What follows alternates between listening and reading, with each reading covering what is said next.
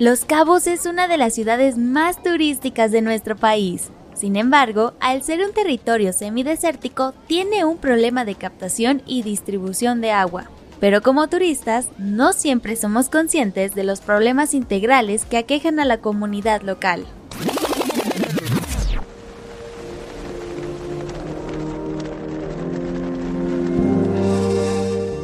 Les damos la bienvenida a nuestro Encuentro de Saberes, repensar las ciudades costeras desde la biodiversidad, un podcast de GIZ México en colaboración con Semarnat y Sedatu. Para nuestra sección de voces que inspiran, nos acompaña Norma Sánchez de Pronatura Noroeste. Nuestra conductora es Beatriz González, asesora técnica de GIZ México. ¡Comenzamos!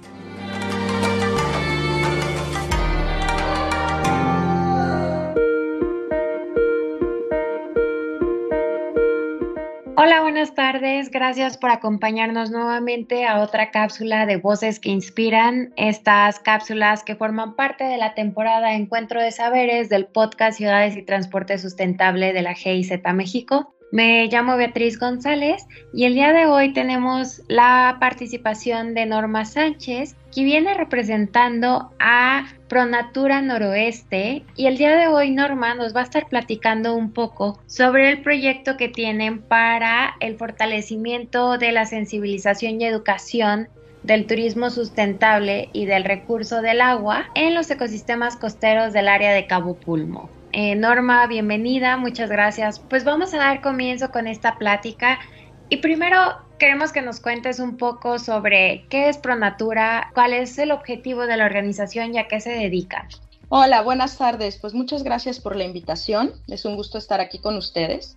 Y bueno, te platico que Pronatura es una organización civil no gubernamental, sin fines de lucro, cuya visión y misión es la conservación de los recursos naturales en armonía con la naturaleza y en relación muy estrecha con las comunidades. Yo formo parte del programa de conservación marina y pesca sustentable y coordino proyectos dentro del área de fortalecimiento de áreas naturales protegidas en la zona noroeste de México. Pues mira, principalmente el proyecto consiste en informar y sensibilizar a través de medios educativos, visuales e innovadores, tanto a los visitantes como a los residentes locales y a los usuarios en general de Cabo Pulmo, de la importancia de realizar buenas prácticas de turismo sustentable y también de la importancia del recurso agua en los ecosistemas costeros, con el fin de impulsar un cambio de actitud que nos permita primero prevenir y después minimizar los impactos negativos y dar un mejor uso del sitio. Lo vamos a hacer a través de la filmación y la proyección de tres videos en uno eh, de los sitios más importantes que tenemos en Cabo Pulmo, que es el centro de visitantes del Parque Nacional Cabo Pulmo, en donde pretendemos proyectar estos tres videos. Uno va a ser el video de buenas prácticas de turismo responsable y otro van a ser dos videos más sobre el recurso agua. Uno de estos videos del recurso agua se va a proyectar en uno de los módulos que tenemos que le llamamos ecosistema terrestre y es un módulo que tiene museografía sobre la flora y la fauna que tú puedes encontrar en el sitio de Cabo Pulmo. Y aquí proyectaremos este video, que es un video que está en un formato de realidad virtual, el cual nos va a permitir llevar al visitante a una nueva experiencia sensorial y darle a conocer de otra manera la importancia de este recurso, sobre todo para un área como la nuestra, que es una zona semidesértica, y que conozcan que el agua viene desde la sierra, baja a través de toda la cuenca y desemboca finalmente al mar, ayudando mucho en la parte de la productividad y fortaleciendo la conservación principalmente del arrecife de Cabo Súper interesante esta parte de generar conciencia y de hacer esta educación ambiental más dinámica, ¿no? ¿Podrías platicarnos, no sé, los videos ya están disponibles, cuándo van a estar disponibles, qué se espera, cómo se van a cómo medir estos resultados, no sé, y cómo podemos replicar esta iniciativa en otras regiones costeras o en otras regiones con estos ecosistemas que se tienen? Pues mira, ahorita estamos en la fase final determinando el proyecto y bueno, se va a hacer una premier en el centro de visitantes para su presentación, tanto para los residentes locales, tanto de la comunidad eh, nacional como de la comunidad americana, y también de las organizaciones de la sociedad civil que trabajan dentro del área y por supuesto la Comisión Nacional de Áreas Naturales Protegidas. ¿Cómo podemos replicarlo en otros sitios?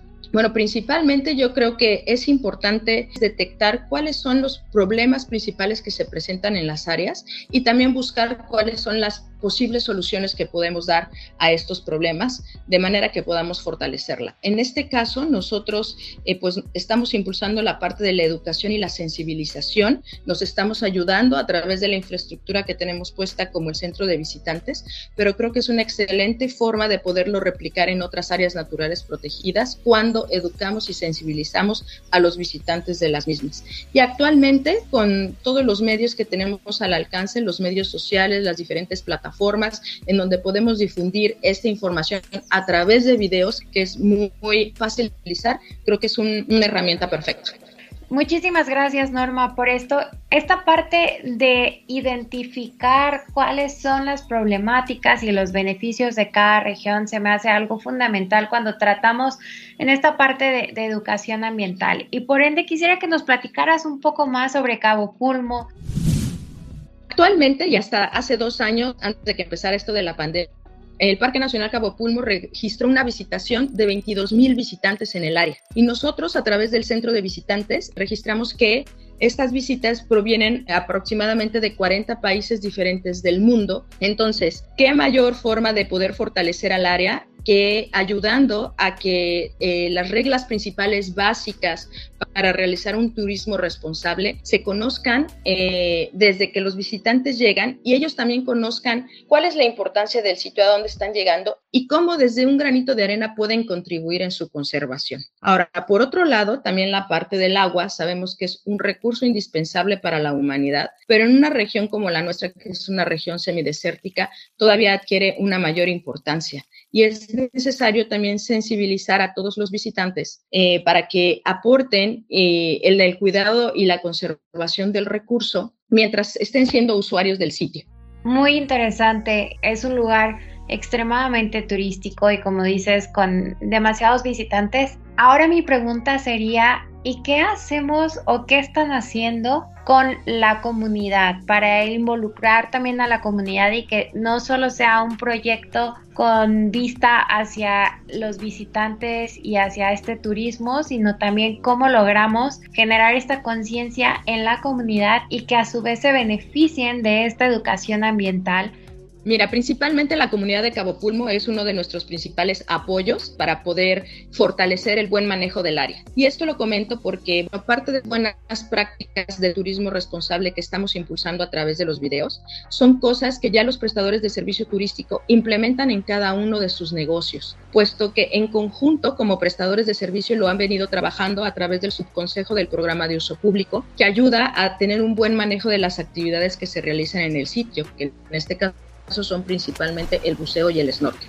Entonces, la comunidad local está muy involucrada en todo este proceso de buenas prácticas de turismo, que en conjunto con todos los que trabajamos ahí ayudan a fortalecer el manejo de las actividades que se realizan ahí. Ahora, para el caso del agua, la comunidad precisamente sabe del problema, entonces, para ellos también es de suma importancia que todos los que lo visitan se vean involucrados en su cuidado y conservación.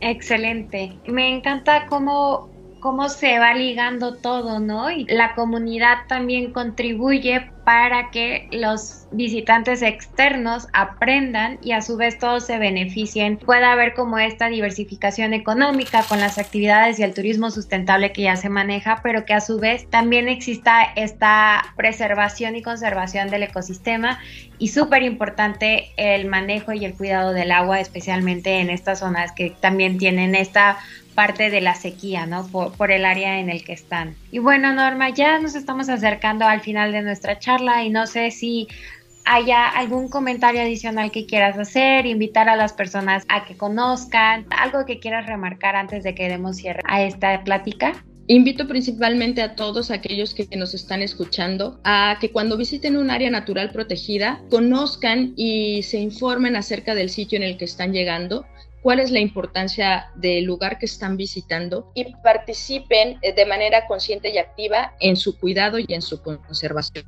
Entonces, también los invito a que puedan ver los videos a través de las plataformas, tanto de Pronatura Noroeste como de Baja Coastal Institute y del Centro de Visitantes, en donde ustedes podrán conocer más acerca de las buenas prácticas de turismo que se están impulsando para la visitación en el Parque Nacional Cabo Pulmo y la importancia del recurso agua para los ecosistemas costeros del sitio.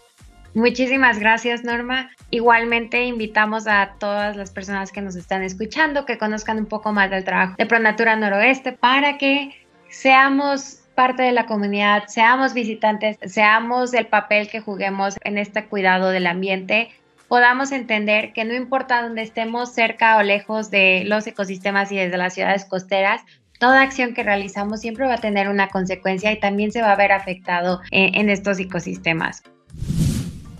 Les invitamos a que sigan nuestra Twitter, que es arroba ciudades y transporte DMX, y que sigan nuestra página web ciudadesytransporte.mx. Muchísimas gracias por haber estado el día de hoy, Norma, y bueno, que pasen todos un buen día.